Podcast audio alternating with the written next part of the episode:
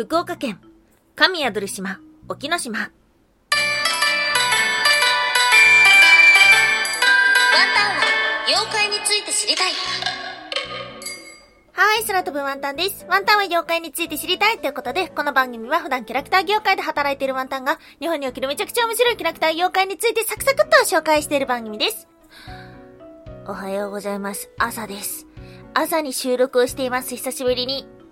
今年はね、また配信ペースを少しずつ取り戻していこうということで 木曜日の朝にお届けをしております。ということで、毎週木曜日は日本中の妖怪を探しに行く妖怪日本一周の旅をお届けをしておりますが、今日お届けをする都道府県は、福岡県。はい、県庁所在地は福岡市ですね。行きたいなぁ。もうほんとね、ずっと行きたいって言ってる。冬に、冬に行きたい。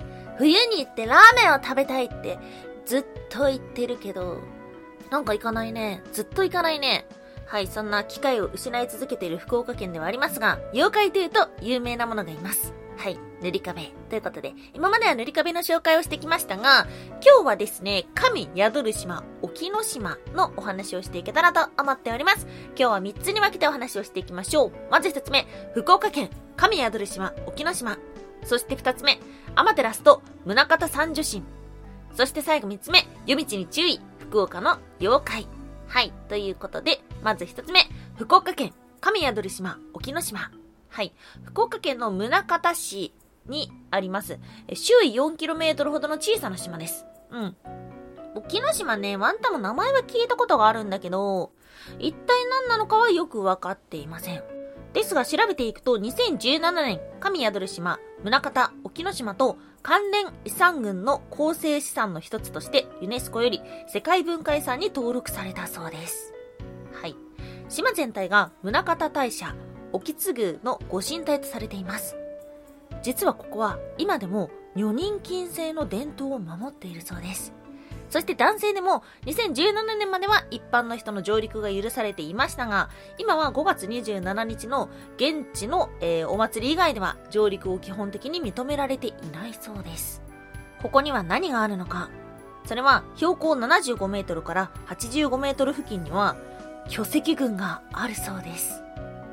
宗像大社沖津宮についての、えー、最も古い確実な記録は17世紀半ばと言われていますが、それまでも自然信仰として神域だったことが考えられます。日本最古の、えー、歴史書日本書紀によると、歴代天皇の祭りごとを助け、低調な祭祀を受けられよというアマテラス大神のご命令によって、神の元から三女神が宗像の地に降り立ったとあります。これは一体誰なのか？それは田堀姫の御事、田木津姫の御事、そして市木島姫の御事とされています。はい。聞き覚えありますよね。去年にお話をした厳島神社、広島県のお話の時に出てきました。はい、ということで何者だったか新年になったのでもう一度おさらいをしましょう。今日の二つ目、アマテラスと宗像三女神。この三人の女神は、アマテラスと左脳の受けによって誕生しました。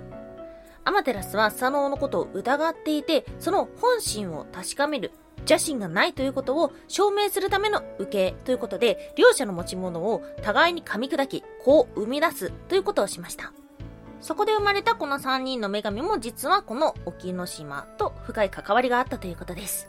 はい。五木島姫の御事は、えっ、ー、と、五木島神社の会でも登場しました。神仏集合により、市木島姫の御事は弁財天と同一視された。ということでお話をしてきましたので、忘れたよって人は、ぜひぜひ前の収録も確認してみてください。うん、行ってみたいですね、沖ノ島。まあ、生きてるうちは行けないんでしょうね、この感じだったら。なんかさ、この、ワンタンね、あのー、今見たいものが、今っていうか、結構前から見たいのがあって、巨石群を見たい。なんでこんなところにみたいな。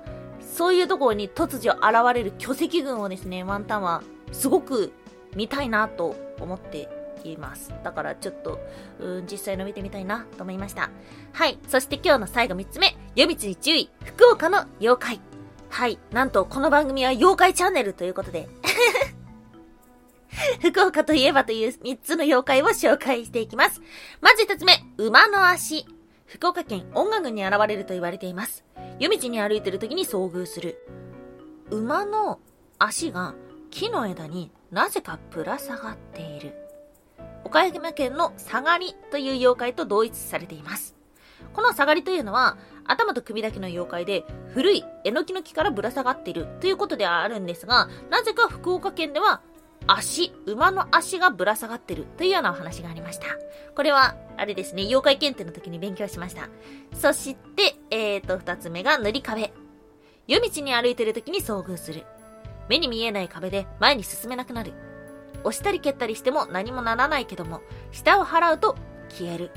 かつては無名妖怪ではありましたが、水木しげる先生のゲゲゲの鬼太郎のおかげで大人気になりました。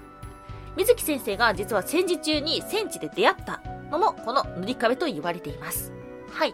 ということからですね、私たちは水木しげる妖怪の塗り壁のイメージをすごく強く持っていると思っていて、なんか大きな石板がね、歩いてるような姿を想像すると思いますが、歴史書の中では違う姿で想像しています。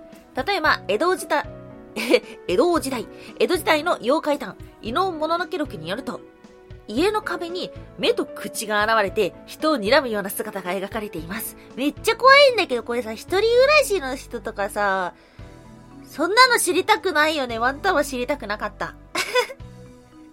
そしてその他にも、これね、過去の塗り壁会でも紹介したんですが、室町時代頃に書かれたものでは、三つ目の獅子か犬のような姿をしている。それが塗り壁と名付けられているというようなお話がありました。これね、海外で見つかったものではあったんですけども、いやー、これね、あの、ウィキペディア先生に載ってます。塗り壁の姿っていうのが載ってるので、水木しげる妖怪のあの塗り壁だけをイメージされてる方は、一度ね、見てみてほしいなと思いました。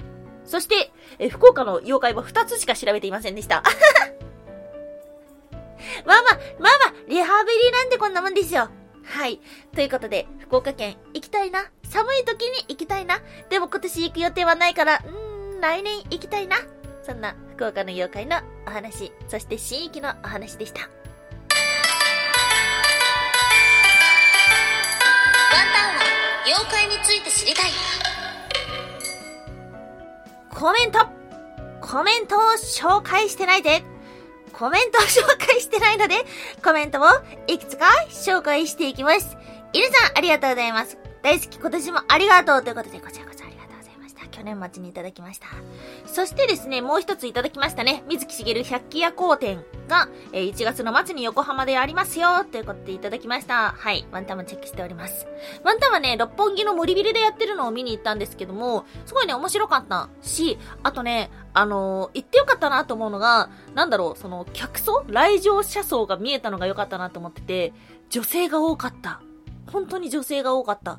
で、女性一人もいたんだけど、女子同士も結構いて、で、なんかね、女子同士で楽しむコンテンツなんだなっていう風に思いました。で、ワンタンさんちょっと次の収録でお話ししようかなと思ってたんですけども、まあ、うーん、なんとも言えない作品、えー、ゲゲゲの鬼太郎のね、うん、最新作が去年末に、えー映画で上映されましたが、それについてもね、ちょっとお話ししようかなと思ってたんですけども、そうそう、その映画もね、女性が多かったんですよ。ということで、うーん、若い女子に、うーん、モテるかな？も、モテていきたいですね。はい、そして、えー先月、先月に、はい、いただきまして、ありがとうございました。なこさん、豆腐ドーナツさん、そして、イルさん、あの、何度も聞きたい収録賞ということで、いただきまして、ありがとうございます。うん、あとちょっと、前すぎちゃうかな？でも、お、ありがとうございます。11月にね、11月に、あのーラジオトークの方では、あのお便りのコメントだけじゃなくて、ギフトだけを送れるような仕様にもなっていまして、その、それをね、すごいたくさん来てますね。本当に、ありがとうございます。ちょっと、ど、どこまで遡ったらいいんですかね。もう、ね、あのー妖怪検定の合格発表の時とかもね、伊勢さんもいつもありがとうございます。東ドナさんもありがとうございました。えー、ちょっと、よ、読みましたね。そして、えー、森アッシュさんもね、大好き。ありがとうございます。本当いやー、読まない。いつもね、読んで、やったぜ。へへへ、とかって思って、やったーブブーとかって思って、終わってるんですけども、そんな良くないですね。本当に読んでます。そして、ワンタンが逃げ出さないように、見張っといてください。もう、あの、あーとかでもいいんで、あーでもいいんで送っといてください。そしたら、あの、あやんないとっていうふうに思うんで。はい、ということで今日は朝の収録なのでちょっぴり短めではありますが、今日もお聴きいただきましてありがとうございました。以上、空飛ぶワンタンでした。